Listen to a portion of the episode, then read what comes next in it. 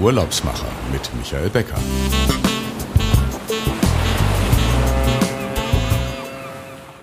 Herzlich willkommen bei den Urlaubsmachern und heute haben wir unsere 50. Ausgabe. Es geht weiter und heute möchte ich Ihnen ein Land vorstellen, ein Binnenstaat in Afrika, Ruanda. Es ist eines der jüngeren touristischen Länder auf der touristischen Landkarte südlich des Äquators in Ostafrika und das Land ist Vorreiter der Agenda 2030 und des Pariser Klimaabkommens, das sich zu einem modernen Dienstleistungsstandort entwickelt. Es ist eine ökologische Luxusdestination, sagt Nilla, die in der Hauptstadt von Kingali mit ihrem Mann und den zwei Kindern lebt.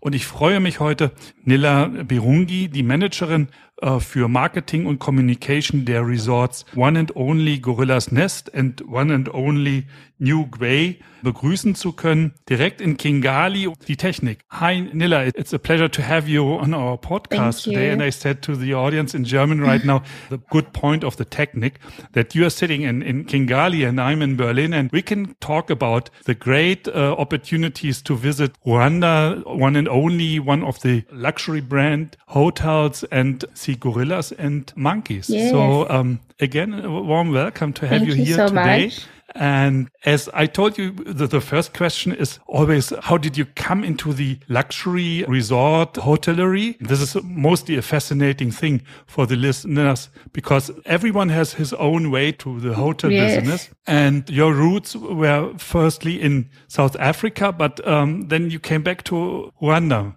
Maybe you can tell us how it came that you now at one and only. Okay, thank you very much, Michael, and for this opportunity. So, um, like you said, I grew up in South Africa, and um, I my background is purely um, marketing and communications. I have a degree in public relations. So, when uh, One and Only was opening up their first property in Rwanda, um, a friend of mine informed me that they are coming, and because she knew that I was trying to relocate back to Rwanda, and my plan was to not relocate until I have some sort of a job. So when I heard that One and Only was opening up, um, that they were taking over one of the five star hotels in Rwanda, I saw that as an opportunity to apply, and I was very fortunate enough to get a job as their PR and sales coordinator. And by then, and that was in 2017. So the hotel officially opened in 2018, and this was one and only Nyungwe House. So one and only had started first with just that first property, and then later Gorilla's Nest came. And then in 2019, I resigned from the hospitality industry um and because i i felt pregnant and my pregnancy was quite a tough one so I, the doctor recommended that i take some time off. So i decided to rather resign and during that time we were preparing to open up uh, gorilla's nest. So there was a lot happening and it was um, quite stressful on my health. So then I resigned in 2019. And then last year, July 2021, they asked me to come back. So I rejoined the team as the marketing and communications manager. And this was, it was so amazing to be back in the hospitality industry, being back with To back and be back in the family. Exactly. yeah. And now there Yeah. were two beautiful resorts for one and only in Rwanda, and both are so different. So it was really great to come back as a marketing and communications manager for these two brands. So, yes, my background is primarily PR, and working for one and only was actually my first time in hospitality because my previous jobs were mostly in advertising. You said uh, relocating. So um, you were born in Rwanda and moved with your parents um, to South Africa and went to school there, or No, so my parents were actually both born in Uganda. Um, their parents, my grandparents, actually moved to Uganda from the first genocide of 1959. So my parents were raised in Uganda, and then so when I I was born in Uganda, and immediately um, my dad received a job offer in South Africa. So we moved to South Africa when I was about eight months. So my whole life I was raised in South Africa. I knew South African languages. I speak two of the South African languages, which is Xhosa and Afrikaans. And Afrikaans is slightly similar to Dutch and German. Yeah. So those were the two languages I learned, obviously having been raised there.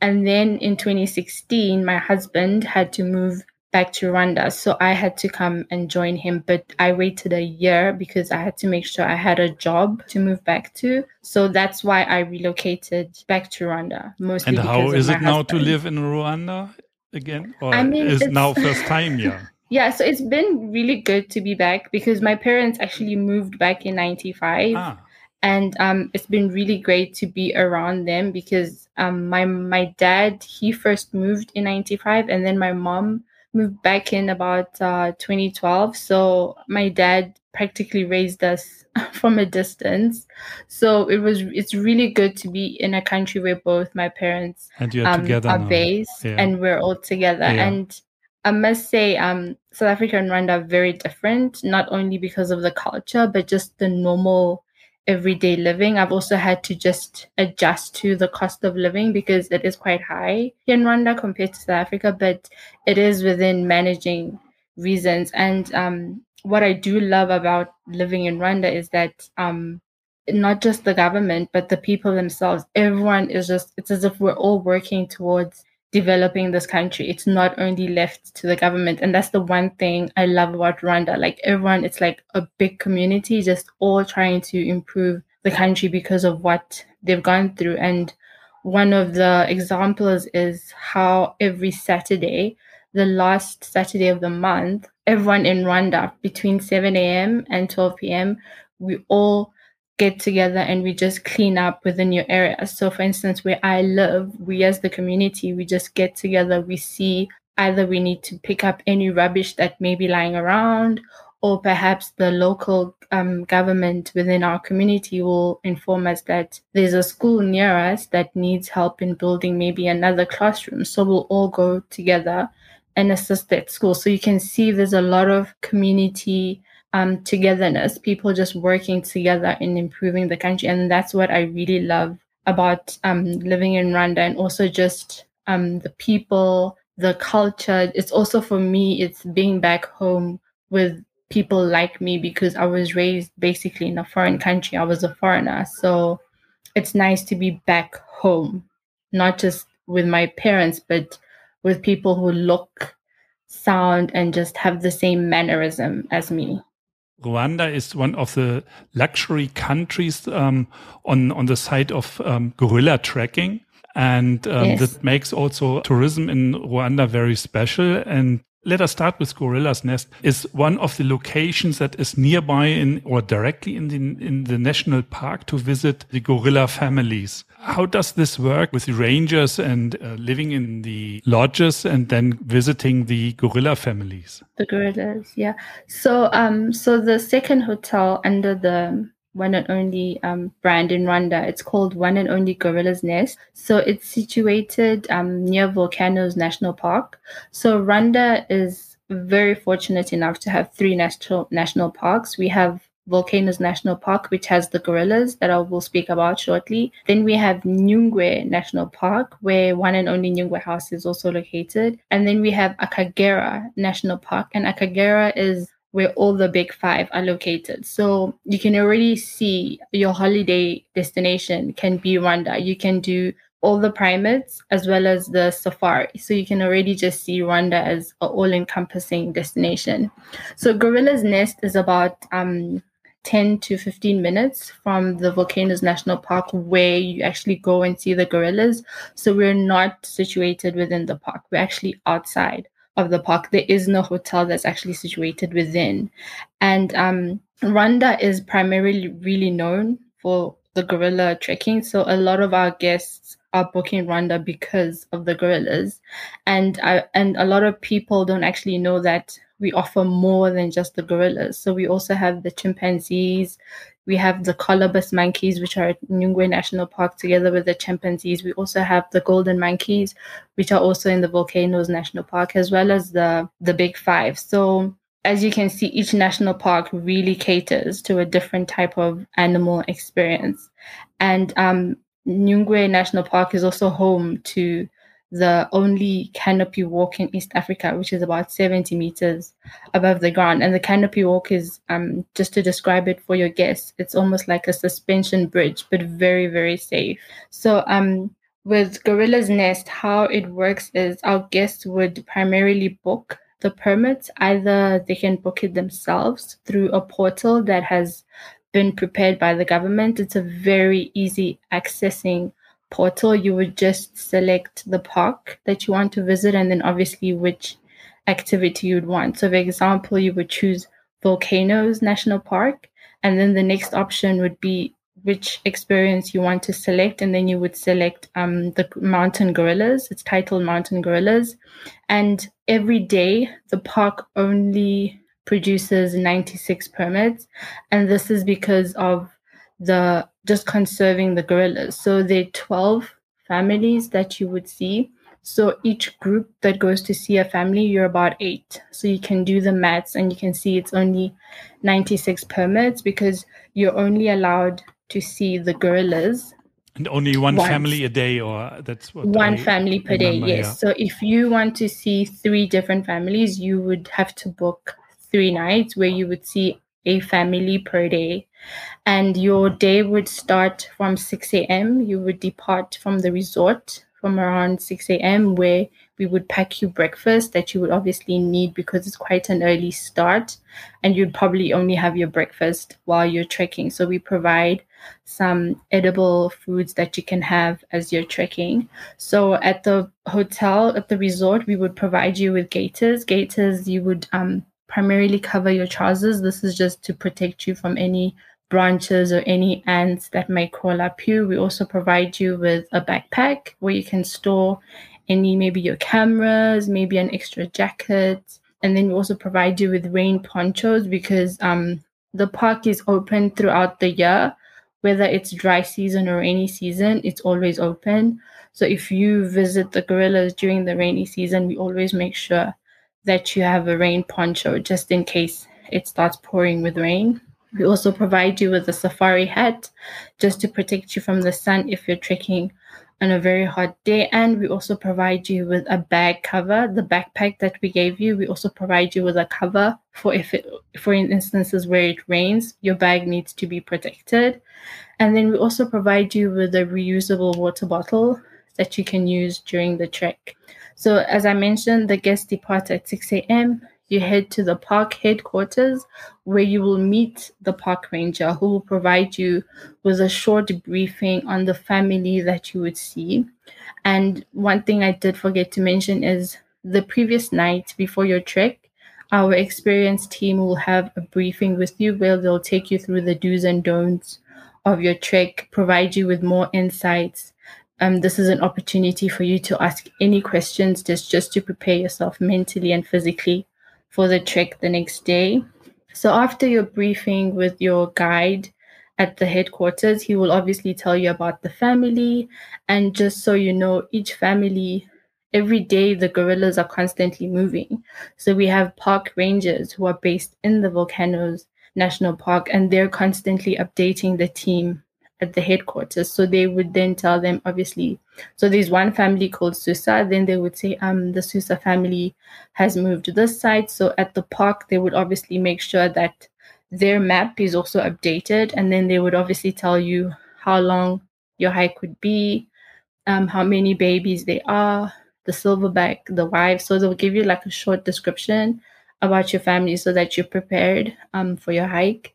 And then, depending on which family you've selected, you would then leave the headquarters and then drive to where you would actually start your trek. So, for instance, um, maybe the Susa family has moved to a certain location in the park, then you may have to drive, for instance, maybe an hour to where you would actually start. And then um, you would meet porters, and these are um, people from the community that the park has hired to assist with to assist our guests if they have um, any cameras that they need help carrying with, anything that you need help in. The porters are there, and they cost about ten dollars, and this really goes back to them supporting their family. So we always do try and encourage our guests to maybe use the porter because the porters are also there just there to help you in case you feel tired. They're just there to hold you and be with you. Take your time just trekking.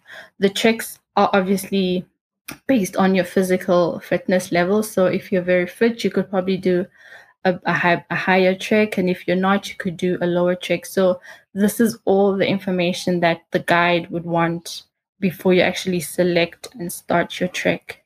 So each trek lasts between two to five hours. And again, this is based on the family that you selected and where they are based. And once you get to the family, you are given an hour with the family, and um, the distance between you and the gorillas is 10 meters. And this is because of the gorillas really have a very similar DNA to us. So this is just a way for the park to just um, to keep the gorillas healthy. So they recommend 10 meters from the gorillas, but you do have a situation where a gorilla could come towards you, especially the babies. They're so friendly and there's no danger at all. Gorillas are the warmest animals ever. They're actually very welcoming. So um the kids I feel like they kind of welcome you by coming towards you and saying hi, welcome to our home. So most of the time it's either the baby or the moms who come towards guests. So the other reason why it's also 10 meters is because um like I mentioned, their DNA is very similar to us. So they're very um they could easily get the flu or any other disease that you may have. So, with entering the national park, you actually need to provide a negative PCR test. So, you need to have done the PCR test because these animals can actually contract COVID from you if you have it. Yeah. So, the park still continues to recommend that guests please get tested at least 72 hours before coming to the national park. So then it is necessary to have the testing before you arrive at the resort mostly. So yeah. Exactly. Exactly. So we always recommend test, especially if you arrive and then you're trekking the next day. We always recommend to test um, before you come to the resort. And um, we do also provide testing at the resort. We have an in-house doctor who can also assist with PCR or rapid, and um, there's obviously a cost involved this is very interesting to see how you go with the rangers um, into the mm -hmm. national park and then visit the families. And coming back to the, the resort, um, how is the accommodation there? Um, is it an, a main house or are there single lodges and suites in the area? Yeah, maybe you can tell our listeners a little bit about how the accommodation and the, the suites are located in Gorilla's Nest. Gorilla's Nest, yeah. Definitely. Um, so Gorilla's Nest is made up of 22 rooms. Uh, we have two super suites and five suites, and then the rest are entry level rooms. So the resort, um, the accommodation, it's very treetop skimming. So the room, it's it almost looks like, like a tree house, but very luxury, of course. And um, the most we accommodate is um, we have a room category called the two bedroom forest, which accommodates three packs, and this would primarily work for families, maybe um, a couple and uh, two kids. I mean, one kid or two kids and one parent. So that's the other thing about Rwanda. It's it's a very adventure destination, so the resorts don't really cater to families that have kids below 10 and this is because of the type of activities that we have and um, the park actually to see the gorillas or the chimpanzees you need to be 15 years old so that is why oh, that's very very important yeah yeah so that is why we don't really um, our rooms are not set up for families so and if we do have a family that comes with kids below um, 15 who are not able to enter the park, but they are above 10 years old, we do provide them with on resort experiences. And these experiences include e bike, e biking around the resort, where our guide will take you on a tour of the resort on our e bikes. And then we also have a nature walk where we take the children on nature walks, just teaching them about nature, fauna, and flora. and then we also have archery, which is quite a favorite with the kids. And then we also have the Jack Hanna Cottage, which is a cottage tributed to um, the American conservationist called Jack Hanna. So he used to have um, a hotel where Gorilla's Nest is located. So we maintained his cottage where he would he would usually come to Rwanda like every year and he would stay in this cottage. So we really conserved his cottage and kept everything of his. So we've actually added some games where these kids can, um, if you come with your children, they can go and play these games just to entertain themselves while the parents are trekking the gorillas. And um, we offer um, other experiences such as coffee tasting, where obviously we take you through the process of what it takes to get to that cup of coffee. And reason why we have coffee tasting is because the region where one and only Gorilla's Nest is situated, there are a couple of coffee farmers. So we actually work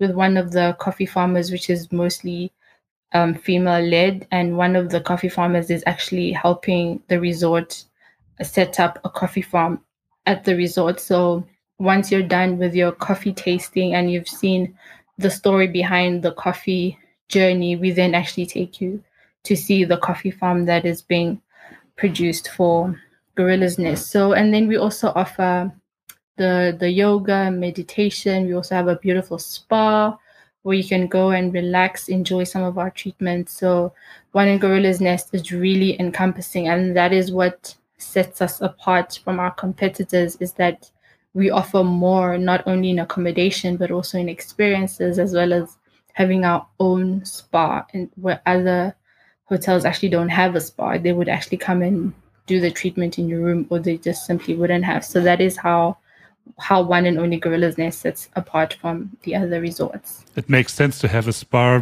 after having um, the, the the trekking about five to six hours through the exactly. national park. Yeah, actually, one of our treatments is called the post trek post trek treatment, which which is a recommendation after you've trekked the gorillas.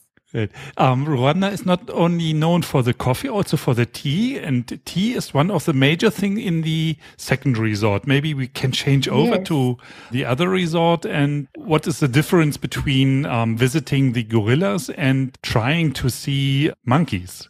Yeah. So the first, like I mentioned in the beginning, the first one and only resort in Rwanda was one and only Nyungwe House, which opened in 2018. This resort is situated within a working tea plantation and it's really surrounded by Nyungwe National Park. When you stand on your balcony in your room, you are actually facing the national park. It's very different from Gorilla's Nest. Gorilla's Nest is situated within a eucalyptus forest, but outside of the national park, unlike Nyungwe, which is actually surrounded by the national park within a working tea plantation. And when I say working tea plantation, it means we actually have people from the community coming to the to the resort and actually picking tea. This is how they create an income for their family. So the land belongs to one and only, but the tea plantation has been given to the community so that the community can um, create income for their families because where Nyungwe, one and only Nyungwe house is situated, it's there really isn't much of employment. So a lot of the communities actually used to poach in the national park until the government made it a national park and had to educate the community and inform them that you can't be poaching in the national park. This is now a national treasure for us. So they've looked at other ways of creating income for these people because they would hunt in the park for wood, maybe um berries, that, and these berries are for the chimps or the monkeys. So now they've taken away food from the chimps. They would also probably hunt other animals in the park. So now they've had to create another way for the community to actually make an income. So they advise that they learn how to pick tea, and this can be a way of creating income. So where the area is called Gisakura and there's so many tea plantations. So now the community has other ways of creating an income. So that is why one and only decided let's give the tea plantation to the community. They can come in, pick tea, pick as much tea as they can. It would then be weighed, and then obviously the tea factory near one and only would obviously buy the tea leaves from the tea picker, and then that's how they would make an income. So Nyungwe House is made up of 23 rooms with three super with three suites, and these suites can accommodate four packs. And um, we also it Nyungwe House also has its own standalone um, spa, and we have beautiful infinity pool which overlooks the national park. And um, one thing I did not mention for Gorilla's Nest is both resorts have one restaurant. So we don't have many restaurants for where guests can have different dining options. But what we've done is even though each resort has one main restaurant, we also do offer like different dining locations. So for instance, at Nyungwe House, you may have breakfast at the tea deck, and then your lunch could be in the chef's garden, and then your dinner could be by the pool. So we always try and make sure that you're having your dining experience in different locations, even though we just have one restaurant. And Gorilla's Nest, it's the same thing. We have the chef's garden as a dining location, we have a yoga deck and a forest deck. So we always try and be creative with dining locations so that our guests don't always have their meals in one place. And with Nyungwe so you House can again, combine location and, and yeah. Yeah, exactly. And um, what we do recommend if you want to see both our resorts, which is something we really do recommend that our guests really visit both resorts because they're so different and they're both unique to their own storytelling. Gorilla's Nest is more about adventure, glamour, the gorillas, and then Nyungwe House, it's more about wellness, holistic wellness, you know, enjoying the serenity because the minute you arrive at Nyungwe House, you just feel this peace, the sense of calm because of its location and how it just brings a holistic view towards you. So the and we also have the chimps and the canopy. So they're both very different. And we always um push our guests to say, why not book both? See two different primates, the, not just the gorillas, also see the chimps. And to see the chimps, we only um the government only gives out 18 16 sorry 16 permits per day because um now they've located two locations where you can see the chimps one is Uwinka and the other is Cyamudongo. So it would mean eight people per location. So only 16 um, permits per day, and a permit costs $90. And to, to be able to see both resorts, we would obviously recommend the helicopter as quickest options to get to the resorts based on the number of nights you have in Rwanda. So we would recommend the helicopter and because each resort has its own helipad so the helicopters would land at the resort and the distance between the two is about uh, 35 minutes and the cost would obviously depend on the charter that you have and the different charters are the Robinson 44 which is a three seater then we have the Agusta Westland 119 which is a 16 seater and then we also have the Agusta 1095, which is also a 16 seater. And then the v- VIP one, which is the Agusta 139, which is the five seater. So, depending on which helicopter you would select, the pricing would differ. And the helicopters don't belong to one and only, they belong to a company called Akagera Aviation. So, if we do have a guest who's booked directly with us and hasn't gone through maybe a tour operator or a DMC, we would then obviously introduce them to Akagera who would then take over regarding the transfer. Then the other um, option of transferring from one resort to the other is a drive. It's a beautiful drive. It's between five to six hours. And it's beautiful views of Rwanda because Rwanda is known as a thousand hills. So you see the beautiful landscape of the country. And then you also have the beautiful views of Lake Kivu, which is the popular lake throughout East Africa. So you have the beautiful lake views, you have the beautiful scenic landscape, thousand hills of Rwanda. So that's usually an option for guests who actually want to see more of the country because they have a longer itinerary. So usually our guests that an average night is three nights at each resort. And that is something we really do recommend, especially if you really want to get the most out of your trip, whether you want to see more than one gorilla family, if you want to do more experiences in the national parks, or if you simply just want to enjoy more resort experiences. So with Nyungwe, the experiences that the other experiences that we offer on resort, we have the tea ceremony, which is basically our team. They take you into the plantation, they actually teach you how to pick the leaves because you don't pick all the leaves. Not all the leaves are used for tea. It's only the top three that are picked and are used for tea. So they teach you how to pick the leaves and then they actually take you on a journey of how to get to that cup of tea. We also have spear throwing and archery. We also offer bird watching. Both resorts offer bird watching. We also offer um, a nature walk. We also offer nocturnal walk where the team takes you on an evening stroll and they teach you about the different nocturnal species.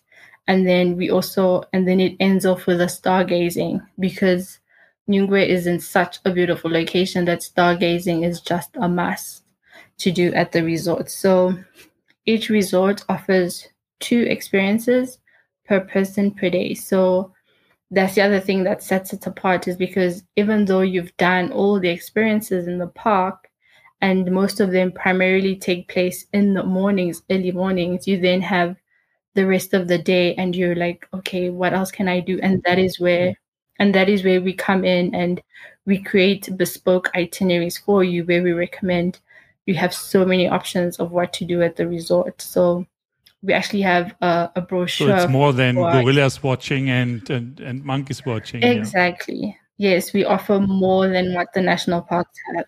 Um, there are two last questions. What would you recommend to go first to Gorilla's Nest, or what is your recommendation to the guests for the first choice and, and the second choice? I would definitely recommend uh, Nyungwe first because a lot of guests, after they've done the gorillas, they're like, my holiday is done. So they wouldn't want to go anywhere else. So we always recommend start at Nyungwe, start off with tranquility, enjoy the scenery, relax, and then end your holiday off with a big bang, which is the gorillas. So we always yeah. recommend Nyungwe, yeah. three nights, gorillas, three nights, and then um, your holiday is done. You've done two beautiful, unique resorts. That's a good advice. Um, and the last question is um, you told me that uh, you have just come back from the resorts uh, to Kigali, but my last question always is uh, what will be your next trip, your next journey, even if it's private or it is a business trip? What will be your next trip? Well, um, now I'm planning to uh, go back to South Africa just to see some family, but um, for Christmas and New Year's, I'm trying to organize a trip for my whole family where we either do Zanzibar and um, Mombasa, a beautiful beach called Diani. It's beautiful location. So those are the two options that I'm looking at because I feel like Africa has so much to offer and we haven't done it all. So I really want to, and I've never been to Zanzibar or Mombasa. So that's something I'm trying to see if I can do for my family for Christmas or New Year's. So you will have uh, Christmas then all together with whole family. Exactly. Yeah, great. I'm I'm all about all being about together. Family. Yeah. Yeah, I'm all about family. Yes. And the one thing um I did forget to mention when we're talking about the transfers is with Nyungwe House, if you're driving from Kigali to Nyungwe House, it's about six to five hours drive. And again, it's beautiful scenic drive. And then the other option is um, if you don't have a long itinerary in Rwanda, the other option is a 45 minute flight where it departs from Kigali International Airport. It's managed by um, RwandAir. It's a 45 minute flight on a propeller plane and it lands at Kamembe Airstrip, which is about 45 minutes from Nyungwe House. So that by 9 a.m., you're already at the resort. So you have a full day ahead of you at the resort. And then Gorilla's Nest from Kigali, it's two and a half hours. So with the drive, it's very quick. And the other option is the helicopter. So the helicopter is really the number one choice with our guests because you just get to each yeah. hotel very quick and you have more time to spend at the resorts. So before we now say goodbye, I will change a little bit over to German and give some more advice how to go to uh, Kigali and to maybe to use the itinerary of our partner office in Kigali. There's another Lufthansa City Center as well there. I'll be back in a minute and you can listen to the German. Liebe Zuhörer, wer von Ihnen jetzt äh, sagt, er möchte unbedingt die Silberrücken sehen oder ähm, dann auf den Spuren der Schimpansen durch den Nationalpark mit einem Ranger gehen und vielleicht auch dann Schimpansen sehen. Ich habe gehört, man muss dann nach, immer nach oben gucken, weil die so scheu sind. Der kann sich an unsere Kollegen und Kolleginnen bei Fides Reisen Lufthansa City Center wenden und dann können wir Ihnen auch diesen einmaligen und sehr schönen Aufenthalt zusammen mit One and Only Ruanda äh, organisieren. Und wenn Ihnen der Podcast gefallen hat, dann empfehlen Sie uns wieder weiter, setzen Sie den Daumen nach oben, abonnieren Sie unseren Podcast, wenn Sie ihn noch nicht abonniert haben. Und ich sage äh, vielen Dank fürs Zuhören und ähm, wir hören uns in 14 Tagen mit einer neuen Ausgabe wieder. Ja, Nilla, many thanks um, to have you um, here today and um, Thank you so much. hope the rain in Kigali will stop as well as it uh, did in Berlin right now. It's now getting dry again and yeah. So Oh, same here. I see the sun coming out. sun is coming out. Um, yeah, Yeah, we are in the same uh, time zone. This is also very uh, exactly. uh, unusual for, for my guest. The next um, recording I will have with one of your colleagues in, in, in Mexico, and Oh, they have a nice. very big time difference. And, um, so we will meet at his breakfast time, and I will be here at lunchtime or in, Oh, wow. at the afternoon. so um, yeah, it is very seldom that that we are in the same time zone. Uh, Mm. But we also have guests in Germany or in Austria and in Europe. Um, But it was a very are big listening. pleasure to have you directly from Kigali here um, in the podcast. And I wish you Thank a you nice so afternoon much. then, Nila. you too. Yeah, see you. Thank you so much. And I'm looking forward to hosting the German The market in Rwanda. yeah. Yeah. Thank Okay, you very have much. a good and, day, uh, Michael. Yeah. Bye bye. Bye.